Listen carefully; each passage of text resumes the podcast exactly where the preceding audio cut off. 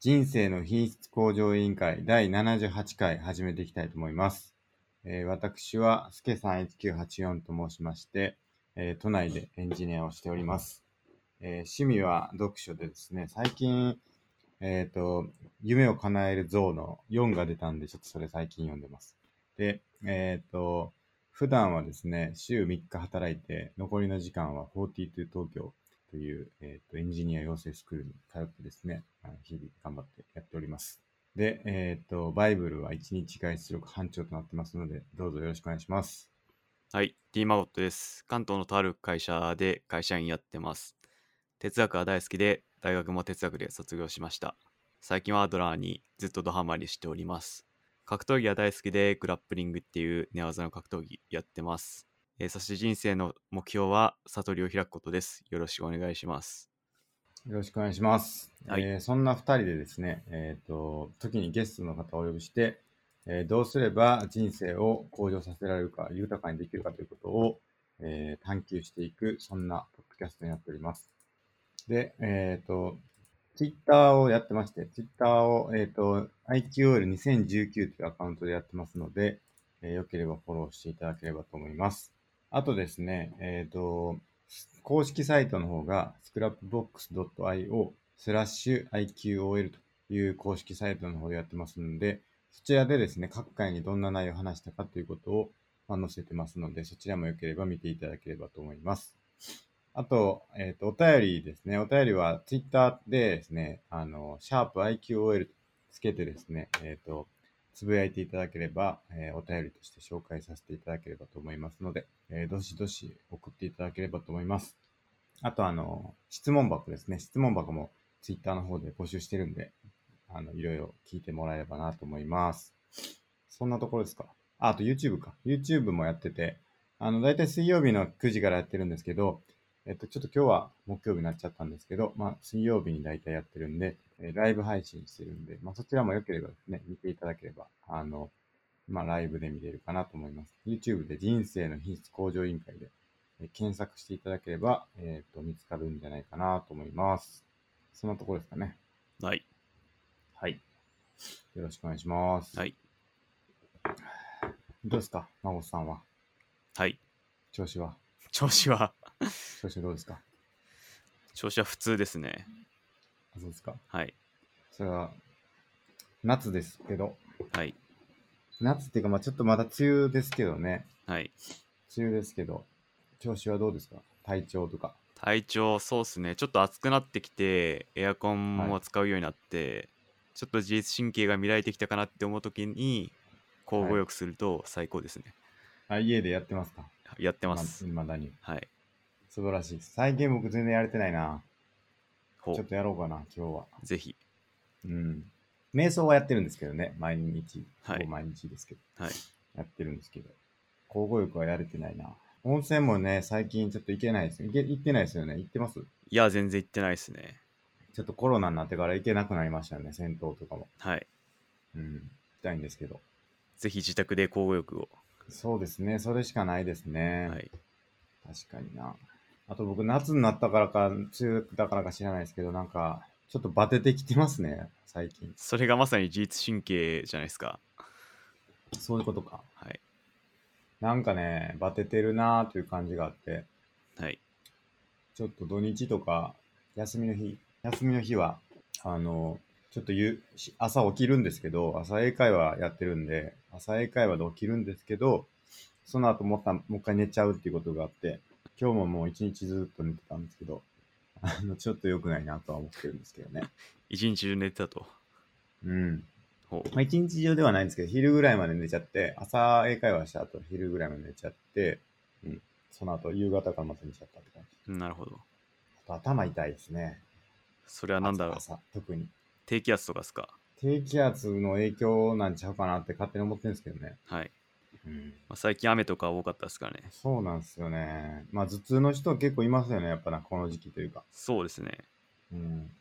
なんかね、影響あるんですよね。何かと。はいまあちょっと調子皆さん崩してるかもしれないですけど、崩してなければいいんですけどね、崩してたらまあちょっと無理せず、はい交互よくして、しはいっかり人質神経整えていっていただければと思いますね。はいじゃあ、えっ、と、お便りいきますか。はい。お便りコーナはい。ー。じゃあ、ちょっと、行きましょう。5つ目。 5つ目いきます、えー職場に大学生の実習生が来ることが多いのですが思い通りの実習ができなければ不満を言います今の若者は自己主張がはっきりしているなと感じていますまたどこに就職をしてもうまくいく人いかない人がいるなと思うのですがそれについてお二人はどうお考えですかとのことですなるほど。転職ですね。どこに転職しこれ前回言ってたやつですよね。あの、最近の若者はなっとらんっていう話をしてたんですけ ど、はい その話ですよね、多分ね。うん。どうですかまあ自己主張についてはっきりってどんな感じのはっきりなんですかねうん。スケさん。んがはっきりしてるなって感じた自己主張どんな感じなもんでした今、例えばじゃあ、まあ、直接経験したわけじゃないですけど、はい自己主張、自己主張がはっきりしてるなって思うとしたら、これをじゃあお願いしますと、お願いしたときに、はい嫌ですと。なるほど いうようのはしっかしっかりしてるんじゃないですかね。やりたくない。なぜ自分がやらなきゃいけないのかうんというとかは、はっきりしてるんじゃないですかね。うん例えば。なるほどうん、あと、僕が、うーん、体験したというか、見た事例で言うと、はいまあ何かこう嫌なことがあったと。はいミーティングとかで。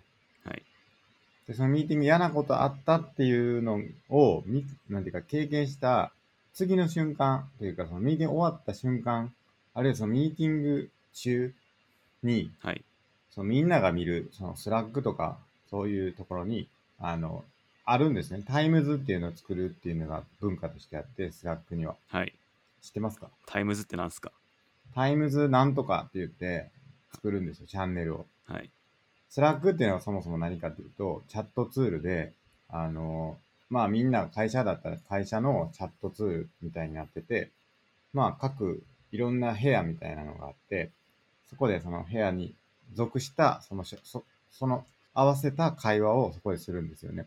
うん例えばプロジェクトチームのチャンネルがあったら、そのプロジェクトについて話すとかっていうのが、まあチャンネルごとに決められてて、そこでまあ、会チャット、チャットなんで、パソコンの、まあ、なんていうんですかね、テキストベースで、あの、書き込むんですけど、それの一個のチャンネルとして、タイムズ、なんとか、僕やったらタイムズスケ3198みたいなやつを作るんですよ。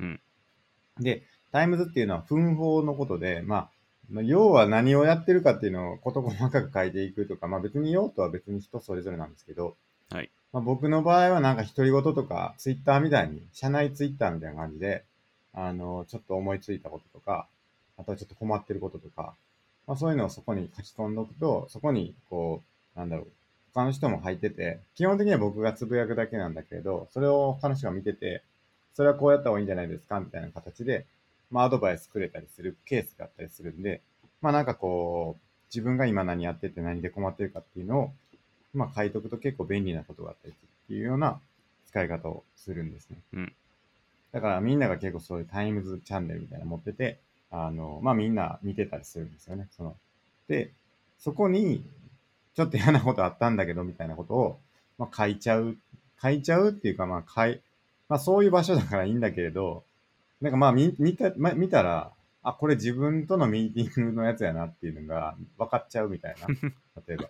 そのあ、これ俺のこと言ってるなって、エアリプみたいなもんだと思うんですけど、はいなってるのって、なんだろうな、自己主張が強いっていうよりかは、まあ、自己主張を発揮して多分その場で言うんですよね、多分。はいそのミーティングの場で直接言うと思うんですけど、はいそこまでいかなかったとしても、ななんか分かる形でアピールするみたいなうんのもあるんかなって思いました。なるほどエアリップですね エアリプがわざとなのか、はい気づいてないのかはちょっと定かではないんですけど、はいまあ、みんな見るのにって、分かっててやってんのか、うんえ、見ると思ってなかったですなのかはちょっと分かんないですけどね。うんうん。そういうことはあったりするんじゃないですか。なるほどうん。どうですかエアリップについて。エアリップどう思いますちょっと最近まさにアドラーの本で面白い話があってかはい。なんか頼み方には4つのパターンがあるっていうのを話があって頼み方には4つ。はい、1つ目は主張的な自己主張っていうのがあって、主張的な自己主張。はいまあ、一番理想的な頼み方なんですけど、はいはい。何々してくれませんかみたいな。うん。はい相手に対対してちゃんと明確に言うっていうのが主張的な自己主は張で、いはいはいはい2つ目が非主張的な自己主張で、非主張的。なるほどね。多分エアリップもこれに入ると思うんですよね。はい、はい。何々してくれませんかってはっきり言わないけど、なんとなく空気で伝えようとするみたい な。何々してくれたらいいのになーみたいな。 来て伝えようとする。ははいい。はい。なるほどね。で、3つ目が攻撃的な自己主張で、ほうほう。何々してくれないなら殴るぞみた いな。若干脅しっすね脅しです、これは。なるほど。で、4つ目が復讐的な自己主張っていうのがあって、ほうほお前これやんだやってくれなかったから次どうなるか知らねえからなみたいな。う。これとなんかこういう実験かなり似てる気がしますけどね。まあ似てるかもしれないですね。で、それえではい、大体はその非主張的な自己主張と攻撃的な自己主張を大体行き来してるみたいなこと書いてて、うーん。で、ちゃんと誰かに頼み方、頼み事すんなら、一番目の主張的な自己主張をしなきゃダメだよねっていう話をしてて、なるほど、なるほはど。い、なるほど。で、多分嫌ですはまだ主張あ主主張的な自己主張かもしれないですけどね。はい、はい。何々してくれません確か嫌です。まあ頼み事ではないかな。でもまあ返答としては。かに。うん。でもなんだ、エアリプは2番目であんまりうんうん非主張的かなって思いました。うん。確かにね。はいえ、例えばじゃあ、何々してくれなかったら、ここから飛び降りるぞ、飛び飛び降りるぞみたいなのは、はい。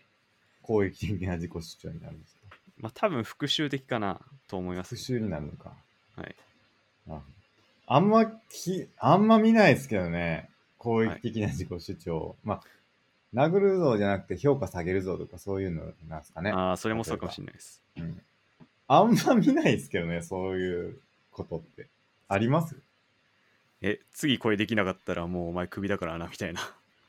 ぎ聞いたことないけどな、それ。 いや、なんかよく見見たりというか、その、世の中的なドラマとかではよく見ますけど、はい。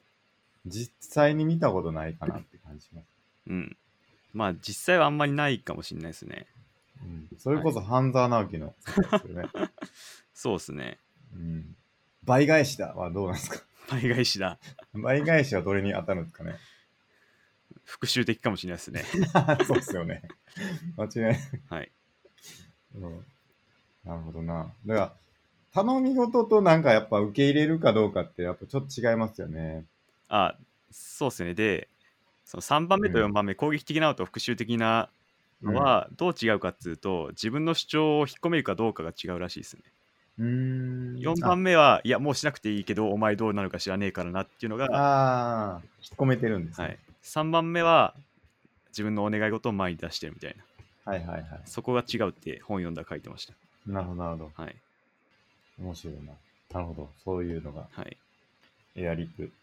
多分、非主張的なやり方も、ある意味自分のお願いを引っ込めてるんですよね。何々してほしいって言わないで、うん。なんか自分のお願いを前面に出さないでそれでなんとなく伝えようとしてる点ではうん。自分の要求をはっきりせ表現しないっていう点で同じっていうこと書いてますね確かに。はい誰かやってくれないかな、チラッチラみたいな。そうですよね。はい多分そうですねなるほどな。主張的な自己主張か。はいスケさんできてますかいや、僕はやんないかな。やんやんないっていうのは自己主張しないかな。しないえでも仕事やる上でこれお願いしますとかないですかえ、あーあんまないかな。マジっすかあんま頼み事をあ頼み事マジでするときは、はい一番目ですね。これをよろしくお願いしますみたいなはい感じかな。うんうん。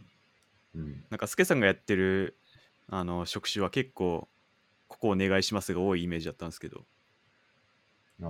他の人にここをバグってますよ修正お願いしますみたいなああ、まあ、確かにそうかもしれないですね。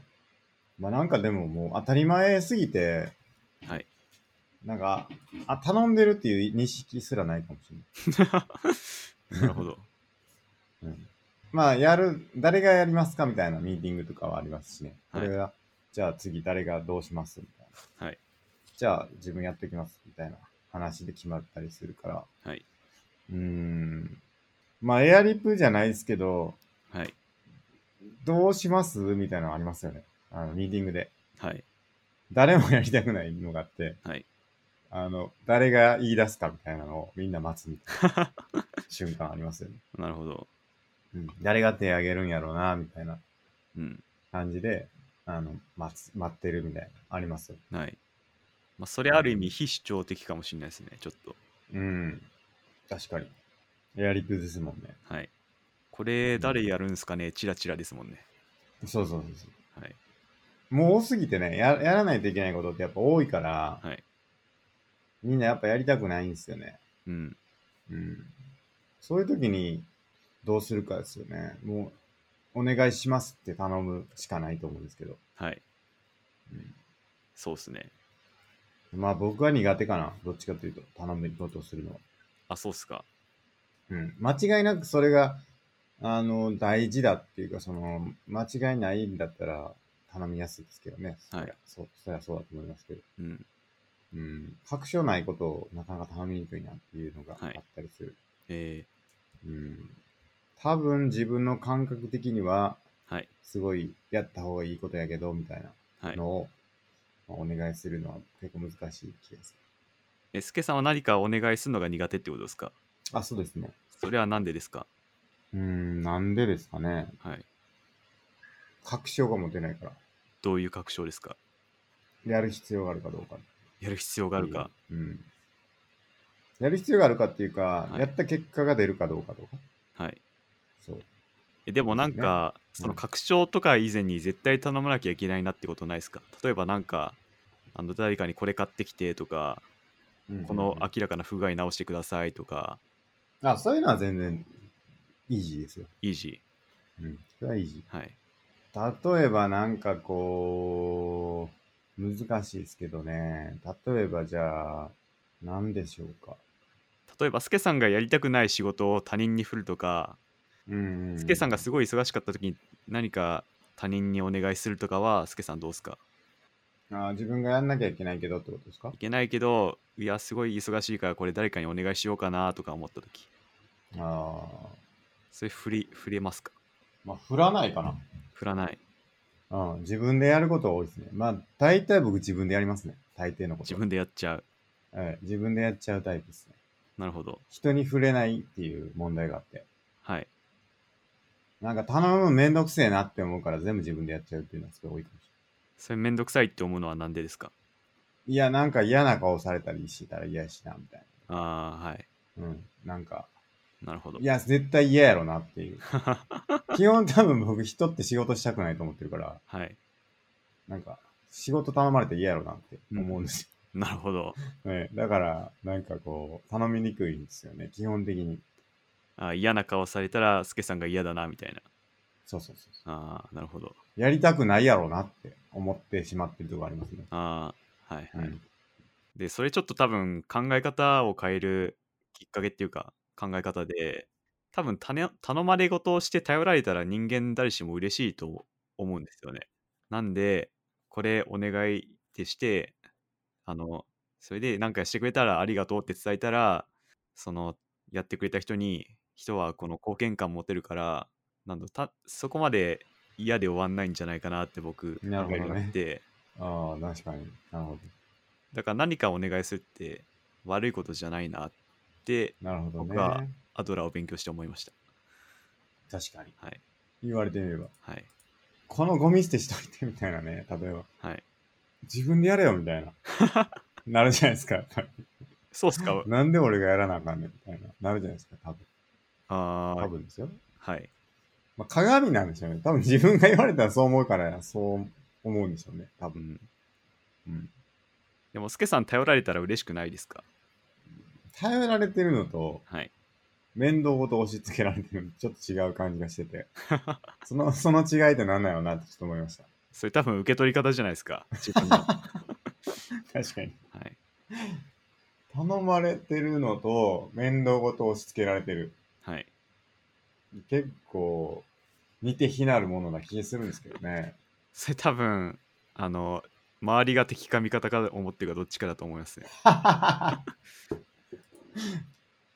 ね 多分、周りが敵だと思ってたら、あうの、ん面倒ごとの押し付け合いだなって思っててはいはいはい。でみんな仲間だと思ったらあの頼られてるって思うんじゃないかなって思いますね。なんか、明らかに自分ができないことを頼むのは、すごい頼みやすいんですよね。それはもうしょうがないじゃないですか。自分できないんだから、能力的に。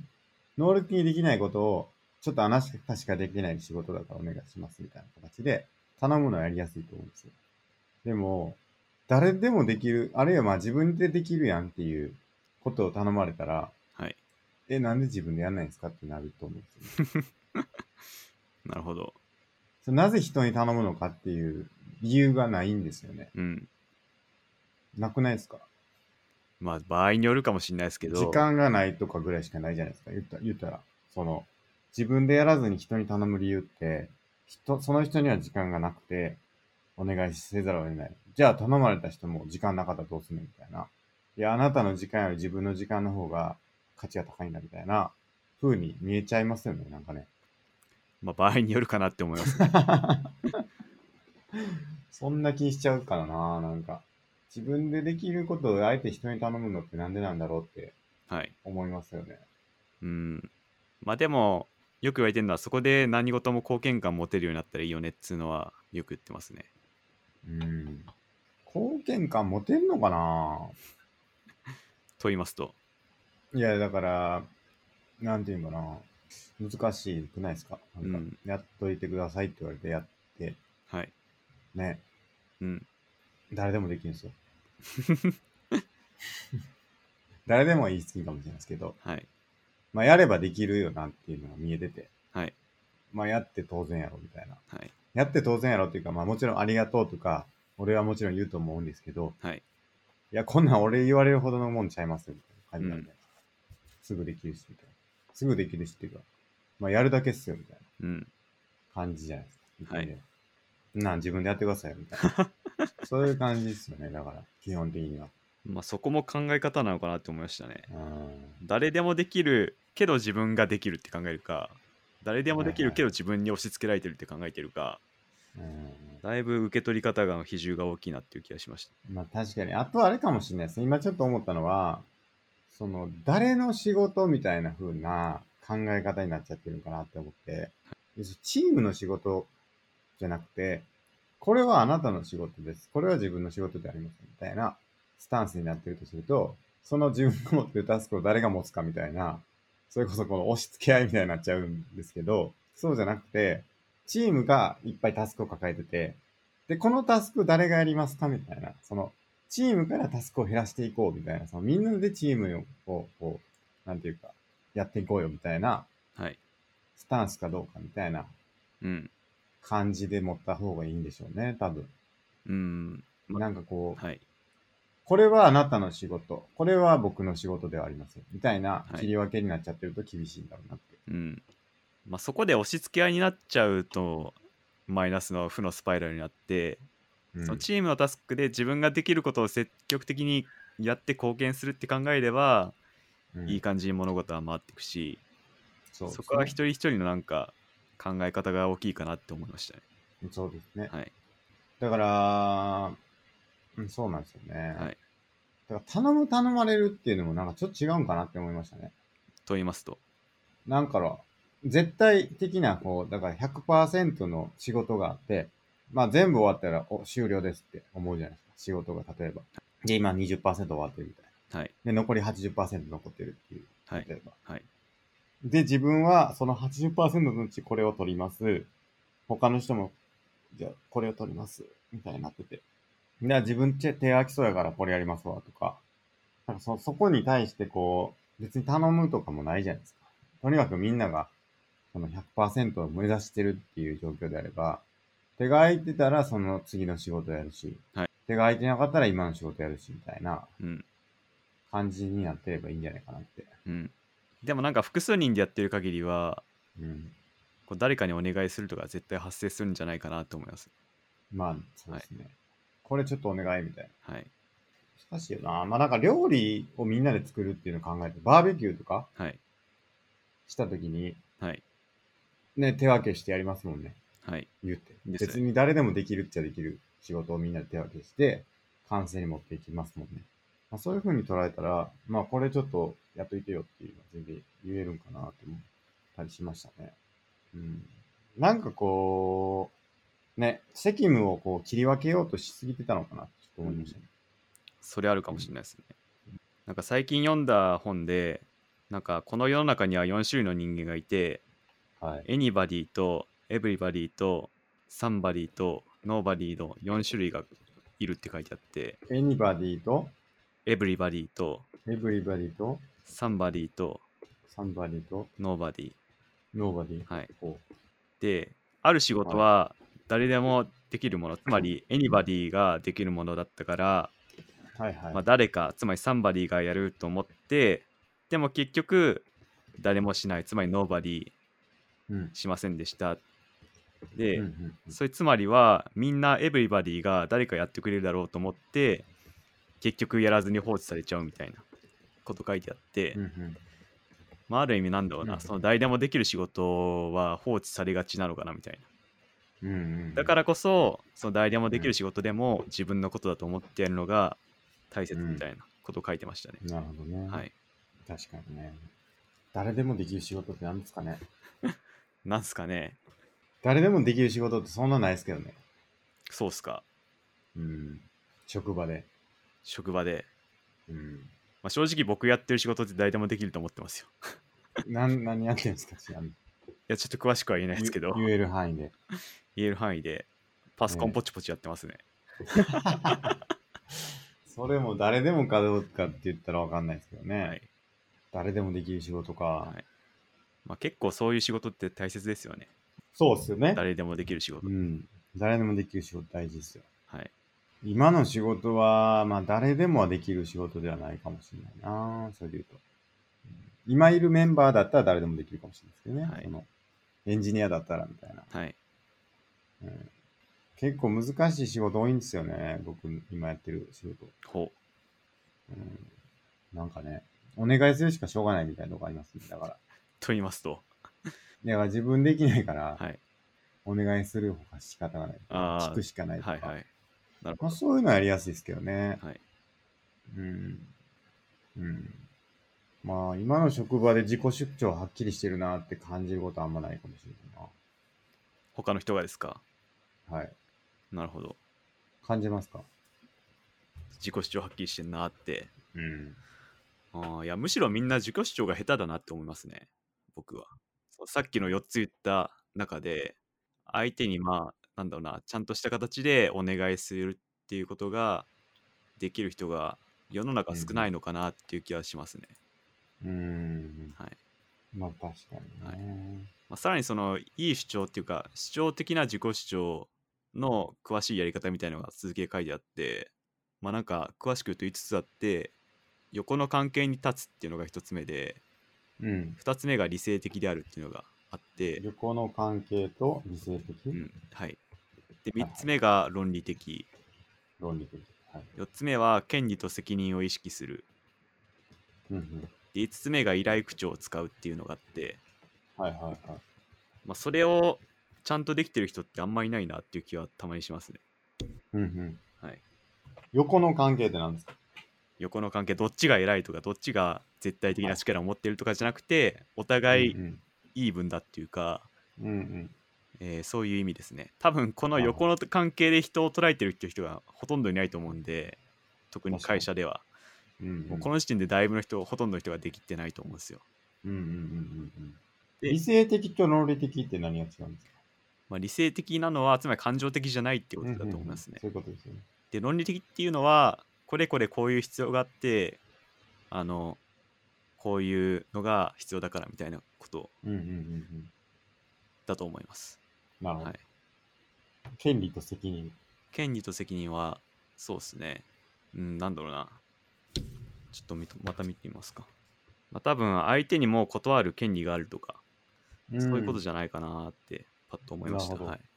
責任は責任はなんだろうな。まあ、やる必要、うんやる責任がレシ、レスポンシビリティがあるってことですか。えーっと、例えば、自分がこのようにしてくださいって言うと、相手にも、まあ、断る権利があるってことですね、結局は。うんうんうん。で、それ責任、はい責任が自己主張の権利に伴うあらゆる結果を引き受けるってことらしいですね。ああ、はいそれで、さまざまな対人関係の問題、問題っていうかうな、んさまざまなことが起こるけど、うんうんその責任を引き受ける覚悟をしなきゃダメっていうことですね。なるほど、なるほど。はい。まあ、あとは、あの、ちゃんと相手に配慮してっていうか、うん。相手を傷つけないで言うみたいな、っはいはいていうことだと書いてはい。ますなるね。ほどはい ね。。なるほどね。うん。いや、これ難しいっすよね。頼み事するんで、めちゃくちゃ難しいと思うんですよね。はいやっぱり。僕は結構苦手ですけど、孫さん得意なんですか僕は、まあ、得意かどうかわかんないですけど、結構しちゃいますね、僕は。うーん。はい。それはなんか自己貢献貢献感というか、その貢献感を高めてあげようみたい な気持ちでやってるんですかまあ、それもあると思 います。 多分、お願いしてくれたらみんな嬉しいだろうなって思っなるほどねて。。はい。お願いされたら嬉しいだろうっていう。はい。だなるほどね。面白い考え方ですね。はい。なんか捉え方一つですよね、だから結局。はい。だから難しいんだと思うんですけど、はい。その、お願いされたら嬉しいだろうと思って頼まれ、頼んでたりするじゃないですか。例えばじゃあ、はい。その人が。はい。でも頼まれた人は、なんでめんどくさいこと頼んできたんやろって、はい。自分やりたくないから押し付けてきたんやろっていうふうに捉える人もいるわけじゃないですか。まあ、今、いるかもしれないですね。まあ僕がそうだとするじゃないですか、はい例えば。はい。したらこうすれ違ってますよね。はい。そういうのってどうしたらいいんですかね。もうこれは課題の分ですね。あー例えばもうはいはい、自分の言葉をどう受け取るかは相手の問題だから、まあね。そこまで悩んでもしょうがないっていうところだと思います。うん、いや、でも悩んでもしょうがないはそうなんですけど、はい。ね、難し、なんていうか、それで損をすしたりするわけじゃないですか、結局。そ例のえ人ば、だけじゃなくて自分も。どういう損ですかいや、例えば、あの人本当めんどくさいことばっかり押し付けてくるんですよね、みたいな感じで、あの、他の人に言われたりとか、例えば。なんか、そん、そんなつもりないのに、あの人はそういう風なつもりでやってるんだっていうふうに言われたり、不意調されたりとか、なんかそういうことがあったら、いや、違うんだっていうふうに、はい。まあ、言うしかないですかね。まあ、それも課題の分離ですよね。うん。他の人がどう考えるかは他の人の問題っていいや、そういう割り切れができればいいですけどねう。。はい。なかなか難しい部分もあるんじゃないかなって思いますけど。うん。うん。対人関係が多いですから。はい。なんかい、はいいかにその自分がそういう風な思いでやってるかっていうことを、はい。もうなんか、伝えるのもなんかちょっとなんかやらしい感じするけど、はい。難しいですよね。うん。そのいい塩梅というか、はい。それこそこ、それが非主張的な自己主張になってますよね。逆にね。と言いますと、いや、だからその、いや、これ頼まれたら嬉しいやろなって思ってやってるんですよっていうことをはい。空気で伝えようとするみたいな。まあ、それ頼み事とはまたちょっと違うかもしちれょっと頼み事をなんでやったかっていうのをちょっと伝えようとしちゃうじゃないですか、やっぱり。下心みたいな。下心例えば。わ、かんないですけどね。ない。なみんな喜ぶだろうなって思ってやってるんだよってことをはい。はい。隠して、隠して、要はその、その人がどういうふうな思いで伝えた、その頼み事をしたかっていうのは、はい。受け取り手側からわかんないわけですよね。そうですね。基本的には。はい。で、その裏側っていうのを、じゃあ主張するべきかどうかみたいなうん。問題がありますよね、今度。なるほど。だからその自己主張をどういうふうに思いでやったんだっていうことをすごく主主張的に言う人もいれば、そういうのを全然出さない人もいればみたいな、こう、頼み事をなぜやったかを自己主張するはい。人みたいな。はい。おし恩気性がましいっていうんですかね、はいある意味。みたいな人もいるかもしれないですよねう。ん。まあ、そこまで言ったところで、多分それもまた受け手の、なんだろうな、立場って左右されちゃうんじゃないかなって思って、うん例え、ば、いや、これみんなのこん貢献感を持たせるためにやってるんだよって言ったところで、もしかしたら受け手の人は、またあいつそんなこと言って、めんどくせえことを頼みやがってって思うかもしれないし、うん。結局はこう、一人一人がこう、意識を変えていくしかないんじゃないかなっていう気がしました。まあそうですよね。いや、だから表現ってすっげえ難しいんですよね。なんどか、こまで言うかもあるし、そうっすね。どこまで言わないかもあるし、はい。言わんかったら伝わらんっていうのもありますよね。だからそうっすね。うん。なんか言葉には2種類あって単に事実を述べるのとお願いするの2種類があって単に事実を述べるのは今日はいい天気ですねとかではい。もう一つはお願いすること人に対してお願いすることでこの人に対してお願いするのがすごい難しいっていうのが本で書かれてましたねお願いね。でそいのや、これね、はいあ、どうぞどうぞ。そのお願いをするためにはあの、うんどうすればいいかっていうのがさっき言った頼み方の4つのパターンと主張的な正しいやり方なっているほうどね。ことです。いや、これね、はい。その事実に意見が含まれるのかっていう話を前にしましたよね、確か。事実を事実でと言うだけでも意見が含まれてしまうっていうのがあって、それがまたむず難しい。なんかちょっと、要は事実を事実として言ってんだけど、それがお願いになってるっていうケースが、多分あり得ると思うんですよね。あーまあ、それ当人の意図が入ってればそうなっちゃいますね。そうなんですよ。例えば、あ、なんか部屋汚いなぁ、みたいな。 例えばわかんないですけど、はい。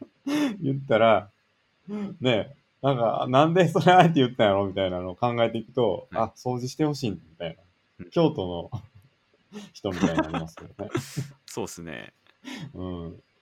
まあ、その背後に自己主張っていうかお願いがあったらそうなっちゃいますよね。うん。で、それを見抜くべきなのかどうかみたいなのもありますよね。はいはいはい。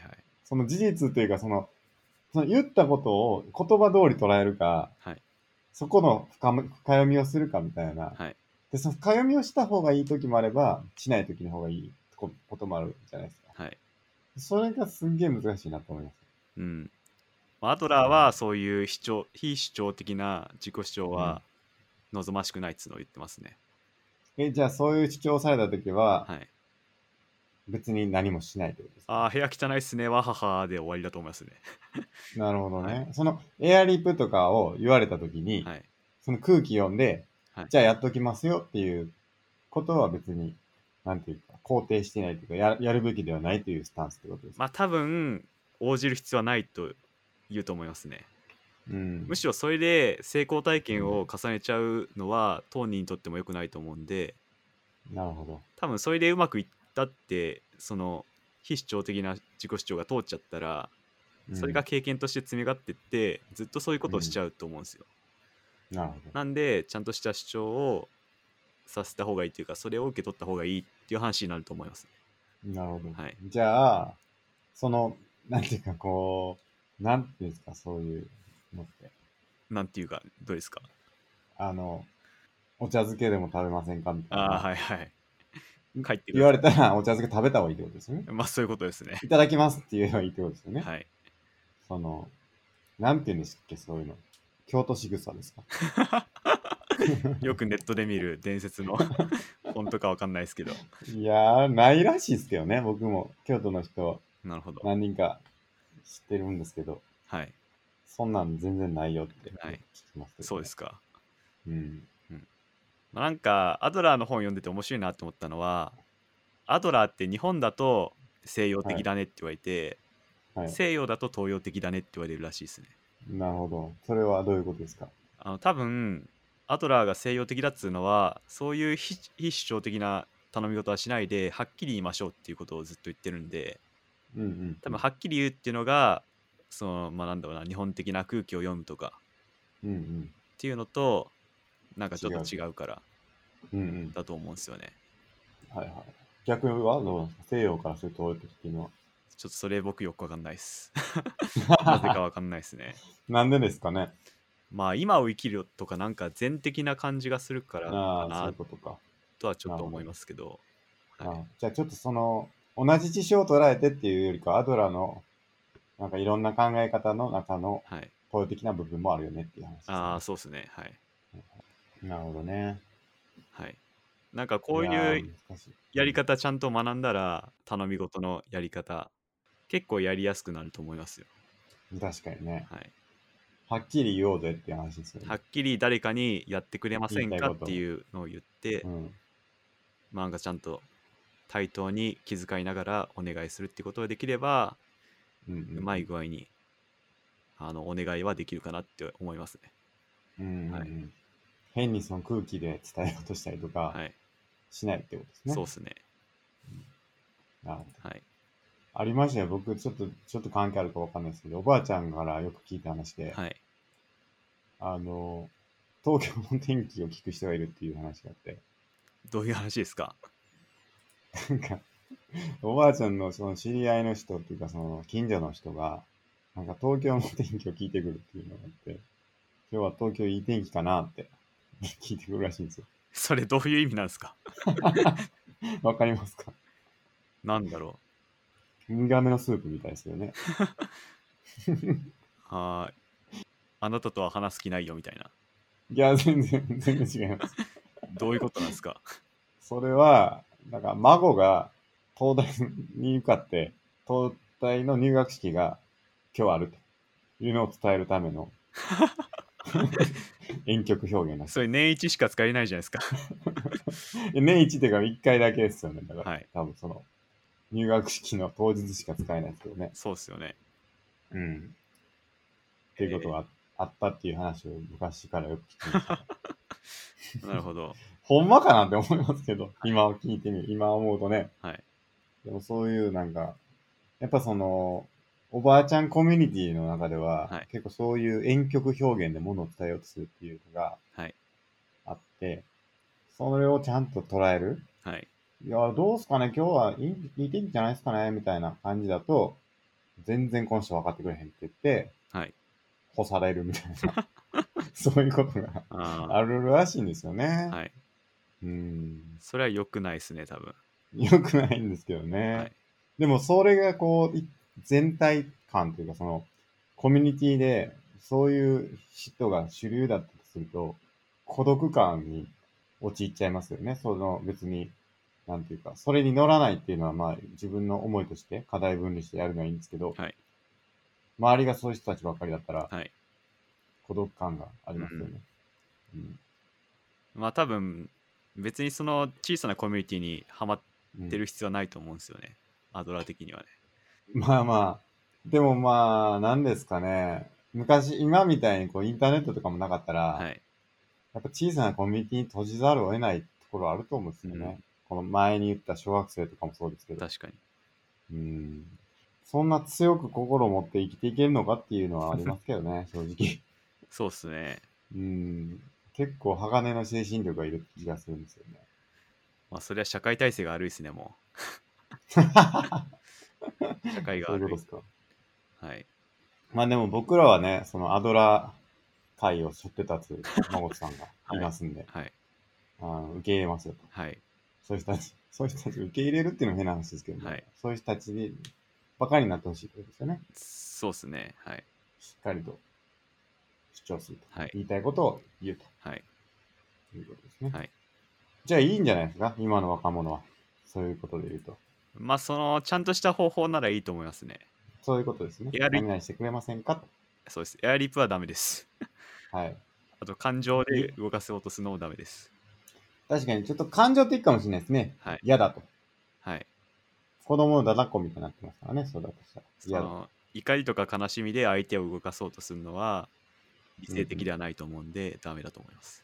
だから、いや、とても、あの、おありがたい申し出だとは思いますがと。はい。あの、こうこうこういう理由で、今はやるべきではない。はい。あるいはこちらの方が優先事項として、優先的で、優先、えー順位が高いので、はいこちらを先にやって、その後でも大丈夫でしょうかみたいはい。な。そういう言い方をする、そうっすね。。はい。うん。まあしっかりね、人間関係なんでね、はいあの、言いたいこと言うからって言って、こう嫌な感じで言う必要はないっていうか、はい。まあ、しっかり丁寧になぜそう思ったのかっていうことと、はいまあ、丁寧にちゃんと断るんであれば断るし、うん。うん、代替案を出すとか、はいそうかもしれないし、はい。まあ、そういう形でやっていけばいいんでしょうね。はい。まあそういうのがちゃんとできれば、自己主張がはっきりしてても全然いいと思いますね。はい、はい、はいそういうことですね。はいまあ、それがまだちょっと苦手というか、そのまだレベルが上がってないだけかもしれないですね。そうですね。多あ分、の年齢の関係かっていうか、その、はい。ね、いろいろ成熟してない部分もあったりするかもしれないし。まあでも大体、現代人ほとんどできてない気がしますね、 正直。まあ、そうですね。もう年いったらいったで、うん、横の関係で人を見れてない人とかむちゃくちゃいると思うんで、確かにね。はいなんかそういうのは年年齢関係なくまあそうですね。って思います常に自分の振る舞いに気を使いながらはいやっていくしかないですよね。それがまあメタ認知というか、しっかりみ、見てね、自分の行動を見てはい直していくってことは必要なんでしょうね。はいまあこういうのって技法だと思うんですよね知識っていうかはいはいやり方っていうかはい。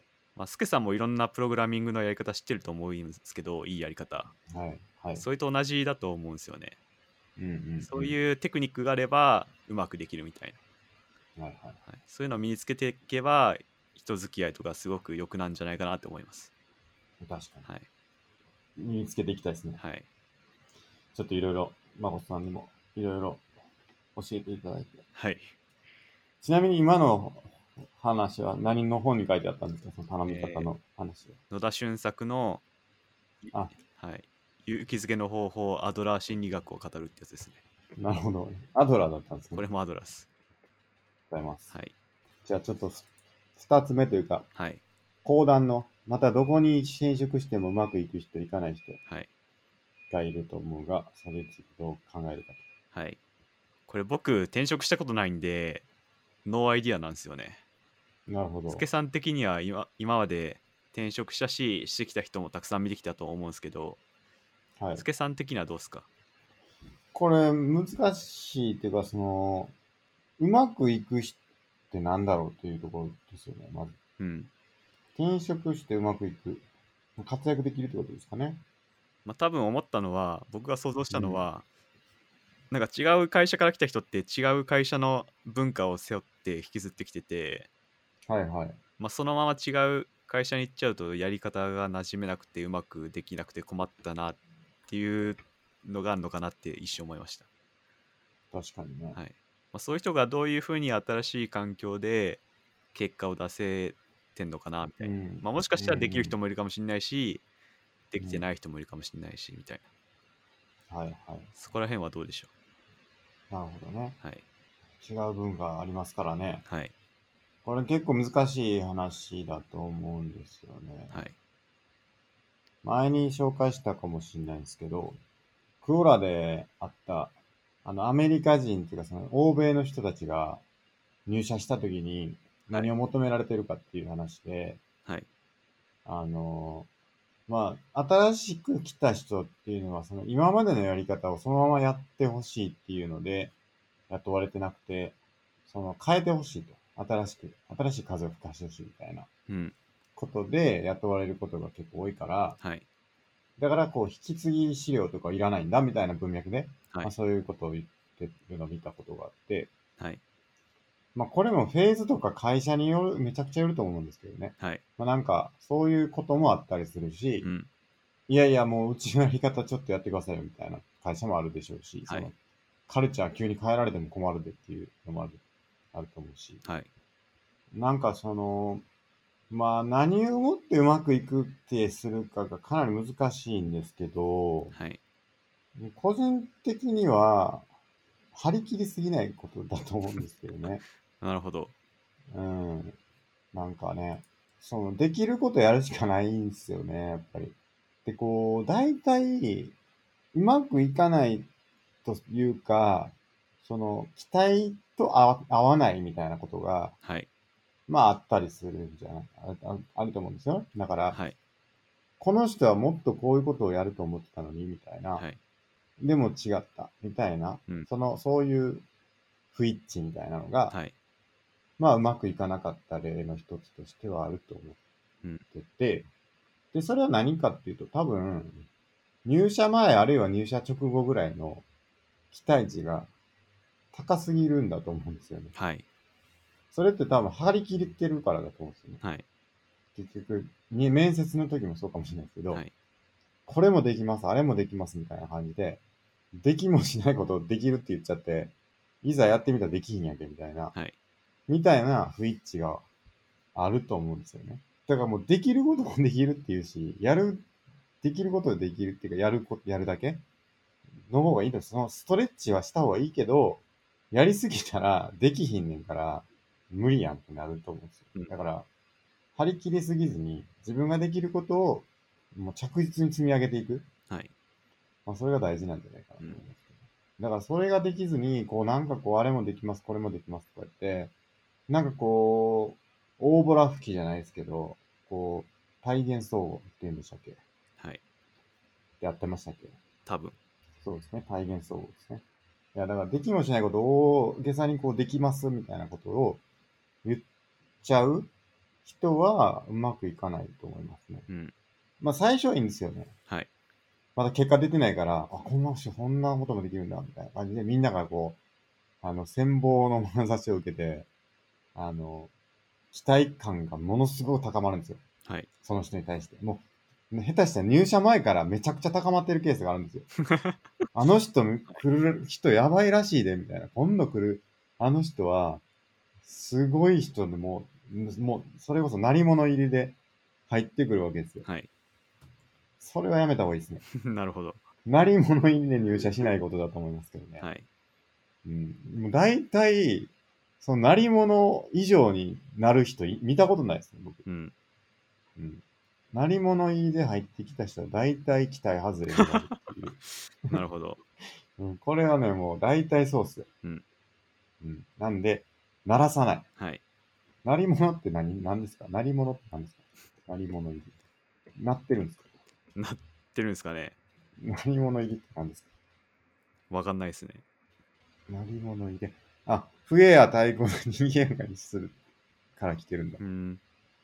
なるほど、だからこう、すごい音が鳴った状態ではい来るってことですね。だから期待感を煽るだけ煽って、ドドドドドドドドドドドドン、ドンみたいに来て、はい。えみたいなことなんですね。これはマジでやめた方がいいと思います。だからそういう人はうまくいってないんじゃないかなって思いますうね。ん。だからこう、できることをやるはい。っていうのが、まあ大事というか、うまくいく人の、はい。あの、共通点うんなんじゃないかなって思いますけどね。こう、スケさんは受け入れる側として、はい。うまくいく人といかない人がいると思いますかおースケさん、がこう第はい三はい者っていうか、まあ評価する側としてあ今回の人はうまくいってんだとか、あこの人はうまくいかない人だなって思うことはありますかもうしょ、しょっぱなってことですかしょっぱなまあある程度経ってみてそれがまあ確かに今の話のようにスケさんの期待値ありきかもしれないですけどうんうんうん。なんかスケさんがそう思うことはあんのかなって思いましたそもそもなんだろうみんなうまくいくもいかないもないってことであればはいはい、はいまあ、それそれそういうこともあるのかなって思ったんですけどなんだろううまくいく人といかない人がいるっていうこと自体がないんじゃないかみたいな、うんうんあ、ないんじゃないですか。で結局、それも多分、アドラーだと思うんですよ。はいだから、人は自分ができることをやるしかないと思って、はいその、それ以上でも以下でもないわけじゃないですか。はいだからそれが一致してれば、うまくいってると思うんですよ。うん別に。なるほどうん。それは絶対値とかじゃないから、はいここまでできてたらうまくいってる、ここまでできてなかったらうまくいかないとかじゃなくて、はいその人が自分の持ってる力を十二分に発揮できてるかどうかが、うまくいってるかいってないかの、うんまあ、ポイントというか。うんだから、その人が持ってる力を十分に発揮できれば、はいもううまくいってるんで、うん全員うまくいくはずなんですよね、うん根本的なるにほは。どなんだけど、期待値よりが異常に高くて、はいその人自身としてはうまくいってるはずなんだけど、はいか周りの人のズレが大きすぎてうまくいってないように見えるとか、はいまあそういうこともあるんでしょうね。うんあとは、その、期待が大きすぎて、できもしない仕事をやらされてしまって、はい自分の力を発揮できないとか。だからその、で自分ができる仕事は何なのかっていうことをしっかり認識した上で、はいその仕事を十二分にやるうんことができれば、多分うまくいくはずなんですよ。じゃあなんだろう大ボラ吹きまくったらまずいってことですね 大ボラはもうまずいですよ。できないことできるって言ったらもう、それやらされますからね、普通に。はいじゃあお願いします、言うて。はいあのいきなりなんか、孫さんとわかんない けど、取引まとめてきてくださいみたいなはい、感じになっちゃうんじゃないですかうね。ん、じゃあつまりありのままの自分を出していきましょうってことですね、そうですね。ありのままの自分を出していくし、で、それをやる。はいもうやる、やれることをやるしかないですよ。自分が本当にやれることを一歩ずつ積み上げるしかないと思うんですよ。うん。もう最近それすげえ思いますね。なるほど。もうちょっとずつちょっとずつ歩んでいくしかないと。うん。で、自分ができることをやると。うん。着実にやるなるほど。というのが、まあ、その、受け入れ、受け入れてもらう側だったらそうですね。はい。 で、受け入れる側だとしたら、はい。期待しすぎないことですよ、まずは。はい。その、新しく来る人に対して。はい。で、まその、結局やれることをやってもらうのが一番だから、はい。まずね。一番めっちゃ簡単な仕事をやってもらった方がいいと思うんですよ、うんまずは。うん。で、え、こんな期待値低いことやってこんな喜んでもらえるんだっていう風なはい。気持ちになってもらった方がいいと思うんですよ、まずは。はい。要するに、めちゃくちゃ難易度の高い仕事をいきなりやってもらって、あ、この人はこれできないんだって言って、ちょっとずつ下げていくよりかは、ちょっとずつ上げていく方がいいと思いますけどね。うんそのかん、めっちゃ簡単な仕事からやってもらって、はい。え、こんなことできるんですかマジっすかみたいな、すごいっすねみたいな感じで、あの、おだて、おだてるのも変違いますけどね。はい。違いますけど、まあ、どっちか、気持ち的にはですよ。あの、しっかり成功体験を積んでもらって、で、どんどんどんどんこう、やっていく方が、僕はうまくいくと思いますけどね。なるほど。確かね、Google の人か誰か言ってましたよ。ほう、なんて。その、一番最初の、そのプログラム、オンボーディングプログラムみたいなやつを、はい。 1ヶ月用意するらしいんですよね。はい。そこでしっかりやり遂げて、成功体験を積むのが、一番大事だと。はい。新しく入社した人にとって。うんで、そこでうまく成果を上げられた人は、そのままうまくあの持っていくと、うんちゃんと、いうことを言ってたんで、なるほど。まあ、それが大事なんじゃないですかうね。んうんじゃあ、自分の期待値も上げないし、他人に対しても期待値を上げないってことですね。そうです。なるほど。そうです。今回の結論出ましたね。出ましたね。これはかなりいいんじゃないですかね。なるほど。どうですか、ね、いや、うんいいと思います。ねまあ、前回の期待しすぎない人生とほぼ同じですね。 いや確かにね。確かにそれ同じ結論出てますね。はい。確かに言われてみれば。そういうことです。はい。ありがとうございます。ということで、はい。大丈夫でしょうか。はい。じゃあ次のお便り行きましょうか。次のお便り、すけさんお願いできますか。はい。えー、逆芋達人とのこと、ぜひ極意ご伝授くださいとはいいうお便り来ますね。そうなんですよ。僕、話しましたっけ前、ポッドキャストで焼き芋の話。焼き芋の話は2回してますね。結構、紅はるかがいいっていうのはあ、そうそうそう。聞きました。聞きました。そうなんですよ。焼き方の話はそんな聞いてない気がします、あ、そうですか。はい。じゃあ、また紅はるかの話しますけど、お願いします。やっぱ結構品種で違いってあると思うんですよね。焼き芋、さつまいもうの。ん。うん。で、いろいろ本当僕試したんですけど、やっぱ紅はるかっていう品種が一番焼き芋に適してて、はいなんだろう、焼いたら結構、なんだろう、ねっとり系なんですよ。はい。なんかホクホク系も美味しいよみたいな話もあると思うんですけど大体あんまり美味しくなくて甘くないんですよねうん。なんかやっぱ糖分が溶けたようなべべっとり系が美味しくてそれにベストなのが紅はるかっていう品種で、なるほど。これなんか旬がなんか冬とかなんですよね1月とかで、はいはいはい。今はあんま出回ってないし美味しいのもないと思うんですけどうん。寒い時期が旬でうん、その時焼くとすごく美味しいです今は何ですかじゃあ逆に。今わかんないですね今の焼き芋。今はじゃあ食べれない。今は旬じゃない。食べれないです多分い芋自体が。今焼き芋自体そが。うですね、あんまり出回ってないんじゃないかなと思いますね。いつからですか大体。うん、寒くなってきてからなんで、なるほど。はい、 10月、11月とか。からかもしれないですね。うん、はいなるほその時結構出回ってると思うんで、ど。うん。ベぜひ買っていただきたいですね。ニハルカで売ってるんですかその近所のスーパーとかでも。あ、あ、売ってますよ。そうっすか。はい。で、それを買ってきますと、まず。そうえそれはもう丸ごと1個買ってくるんですかそうですね、一袋。一袋何個ぐらい入ってるんですかまあ多分3、4本くらいかな。なるほど、なるほど。まあ、サイズもいろいろあるんですけど、で、大きさはうん、はないんか細長くて、あんまでかくない方がいいです。なるほ結ど。構でかすぎると、なんかゴロって丸いやつだと、中まで火が通りづらくて、こう中が硬くなっちゃうんですよね。なんでうん結構細長い方がや焼きやすいです。なるほど。はいじゃあ、細長いタイプを買ってきます。はい。で、せ買ってきて、結構焼き芋って、こう、アルミで巻くとかいう人いるんですけど、僕そういうのいらないと思ってて、普通で水で軽く当たって、そのままボンとオーブントースターに入れて、オーブントースター。はい。結構安いオーブントースター僕使ってるんですけど、はいはいはい。でもそれでもボンと置いて焼いたらすごく美味しいのができますね。皮ごとっすよね。はい、皮ごと。何も包んだりとかしなせずに。オーブントースターで何分ですか、で、あ1本だと大体30分とうんうんう余ん熱10分くらいかな。うーん。で結構時間かけた方が美味しいです、基本的に。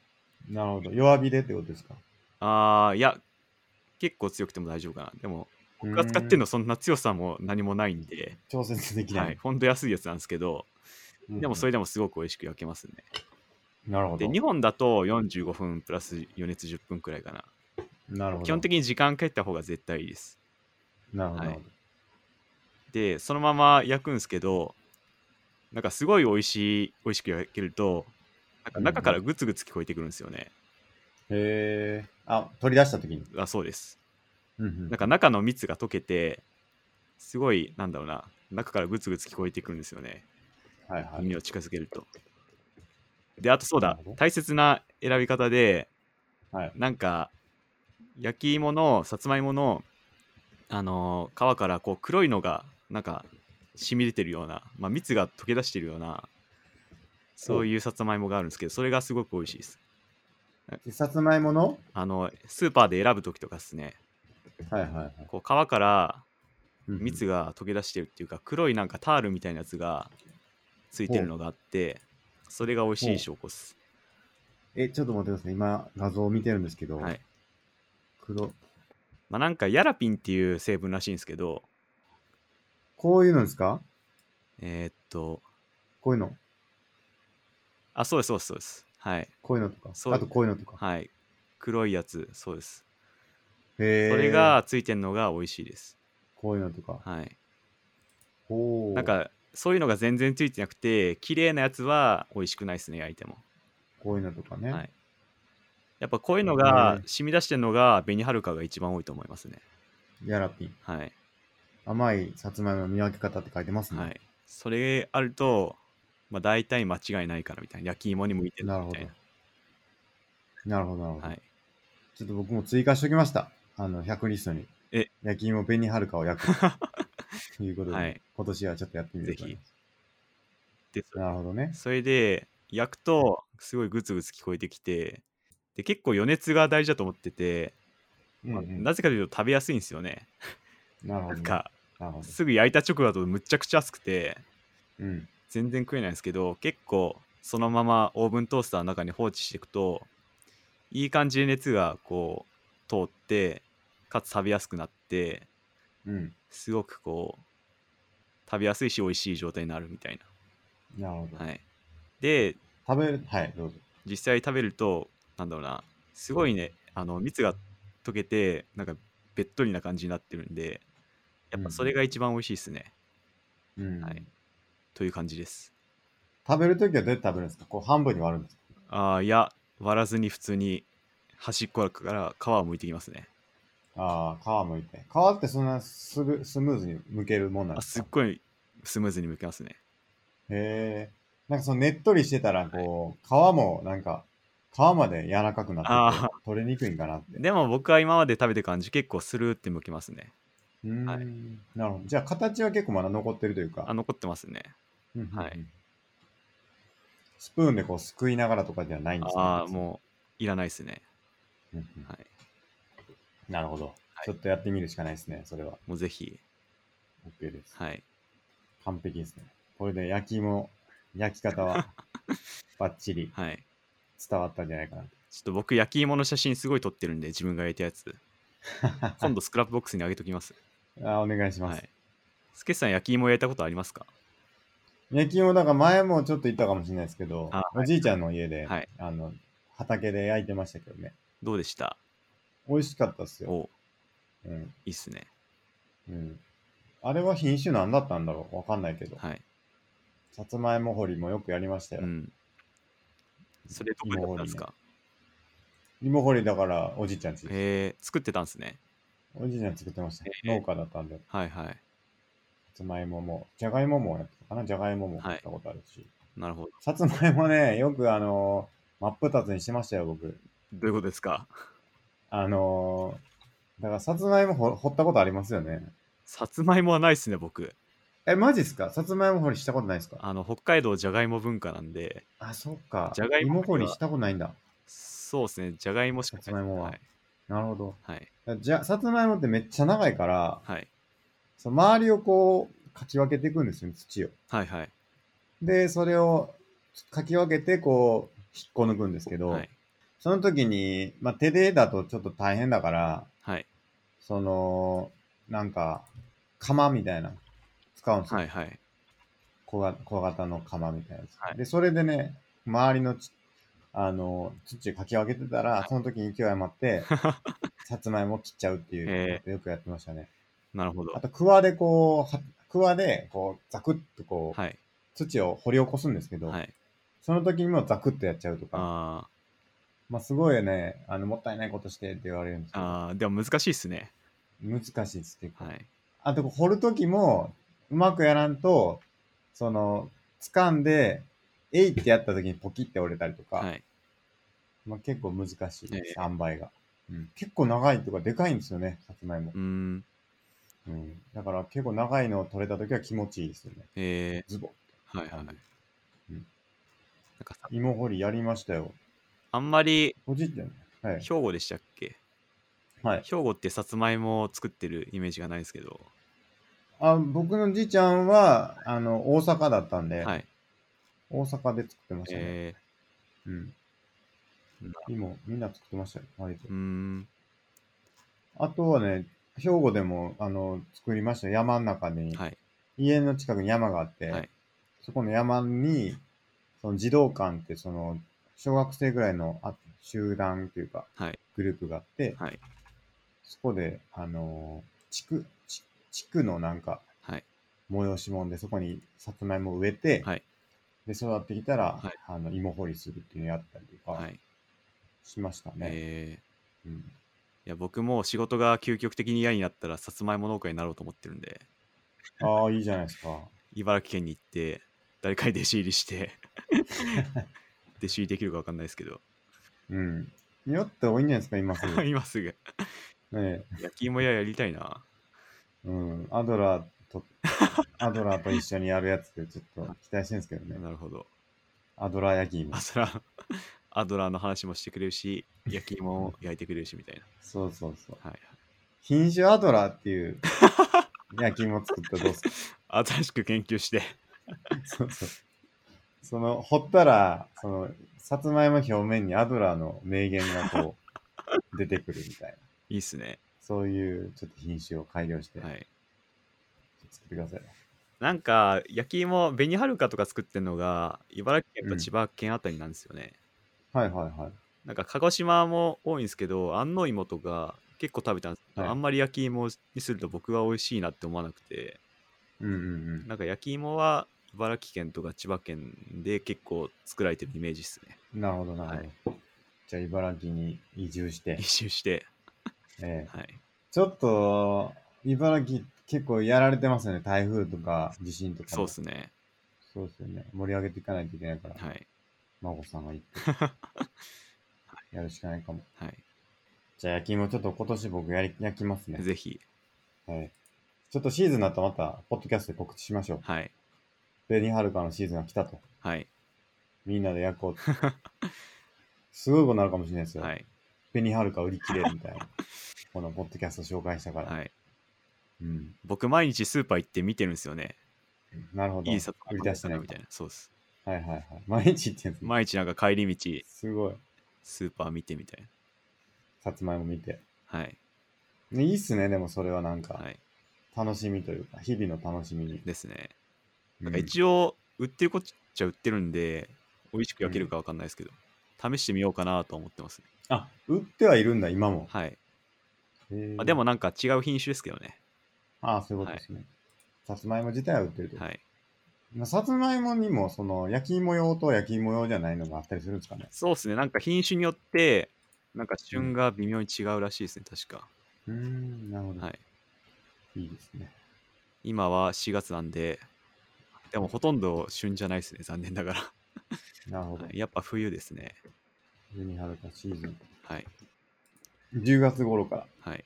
九州などの団地で10月頃から。本州は11月初旬。はい。食べ頃は11月から1月みたいですね。はい。そうですね。うん。久しぶりにちょっと食べたくなりましたね。はい。石焼き芋ね。はい。あなんかよく石焼きも売ってる車あるじゃないですか。ありますね。はい、買ったことありますないかも。あんまり。僕もないですね。美味しそうっすけどね、なんかね。ですよね。うん。はい。あと僕、あの、屋台のラーメンとかもなんか、すげえ美味しそうやなと思っていつも思うんですけど。あーあります見たことあります屋台のラーメン。あ、東京来てからあんま見たことないかもな。あーやっぱ東京ないっすよね。東京はあんま見たことないかもし確かに。言われてみると。あの、チャルメラなってないですよね、確かに。そうっすね。聞いたことないっすね。あんま聞かない、確かに。はい。関西にはあるんですかありましたよ。地元とかはなんかね、なってましたよ。えー、うん。そうなんだ。近く1回ぐらい行ったことあったかなはいっていうぐらいですけどね。うん。なんかちょっと夢がありますよね。そうっすね。なんかわかんないけど。ちょっと食べたくなるというか。はい。うん。一回くらいはうん。食べてみたいっすね。一回とは言わず食べたいですけどね。はい。うん。おでん屋さんとか。おでん屋さんとかよくあの、ドラマとかでは見るじゃないですか。はいはい。屋台のおでん屋さん。はい。行ったことありますないですね。僕もないんですけど。はい。ちょっと気になりますよね。屋台が盛んなのってどこでしたっけ博多でしたっけ博多とかですか九州とかですか博多で屋台文化、うん。あったりました、ありましたよね。はいうん。今とか厳しいでしょうね、でもコロナで。でしょうねうん。密ですからね、あれ。確かにうんまだそ外なのが救いかもしれまなあいです、ね、まあ、確かに確かに。うん。頑張ってほしいですけど、ね。はい。じゃあ、今日のメインテーマ、メインテーマいきますかメインテーマありますかそれともちょっと時間ですかね、今そうですね今何分ですか日。いい時間ですね。1時間20分ぐらいです。はいいい時間ですね。はいなんか言っときたいことありますかなんか言っておきたいことうん期待値上げるなってことですかね今回まあ、そうですよね。あげるなんですね。ははいやっぱ着実に一歩ずつ前進することだっていうことを僕は伝えたいですねう。んうん毎日ね、日々。はいもうちっちゃなことでもいいから、やっぱり前進する。うんもうそれしかないんですよね。日進月歩ですねいや、本当に。いきなり大きいことしようとすると、もうまず無理なんで、はいもうちょっとずつちょっとずつ進んでいけばはい良いんだとうんいうことですよ。うん本当に。なるほどしたら、あの、大きなことに、いつの間にか届いてたということになるんで。うんは果てしないゴールに見えても、まあ、それに向かってればいいんだと。うんまあ、一日一日もう無茶なことはしない。うん体調管理しっかりして、よく寝て、はいできる範囲で無理せずうん前に進む。うんそれしかないですよ、本当に。こう一気に飛び抜けようとはしないしちゃダメってことですねそう、一気に飛び抜けよう抜けようとしてもいけないし、はいちょっとできなさそうなことにチャレンジ、まあ、してもいいですけどね。はいでもちょっとそのチャレンジが過ぎては良くないので、はいあのー自分ができるかな、ちょっとできないかな、ぐらいの、あの、できる、できそうだな、ぐらいのチャレンジに留めといた方がいいですね。うんなるほどチャレンジするにしても。はいでも基本的にはチャレンジだけで構成されてたら良くないんで、はい基本的にできる仕事を、できることをまずやるしかないんで、うんもう本当に自分ができる範囲でやるのを、まず心がけた方がいいと思いますけどね、僕うは。んなるほどうんで、その範囲、それがまあ8割ぐらいだとして、残りの2割ぐらいで挑戦するぐらいがちょうどいいと思います。うん僕はうんなるほどね、全部ね、仕事で全部挑戦しまくってたら、無理っすよ。なるほどうん、全身感じられないからね。はいやっぱりちょ、もうできることを毎日やっていくのがいいと思います、僕は。はいそれを僕は学びましたね。今回の結論出ましたね出ましたね。はい期待値を上げない。あげないうまく仕事をやるには、もう自分ができることをしっかりやっていくことが、うんうまくいく秘訣であるはいということですよ。はいいいんじゃないですかね。はいはい。あと僕、渚さん見てますよ。あの、渚さん毎週。はい。あの、あーカツカ政府のは渚いさん。はいドラマうんはい見てますか見ました。録画してますね見てないです あと、半沢直樹ね、はい始まりましたから、はい先週から。はい見ましたか見てないです見 てマモさん見てないけど、またね、良かったですね。はいやっぱり面白いなっていう。倍返しだめちゃくちゃ面白いです。倍返しもあったし、はいね、復讐的ですね復讐的ではありますけどね。はいうん。なかなか面白いですね。毎週楽しみです、これは。はい。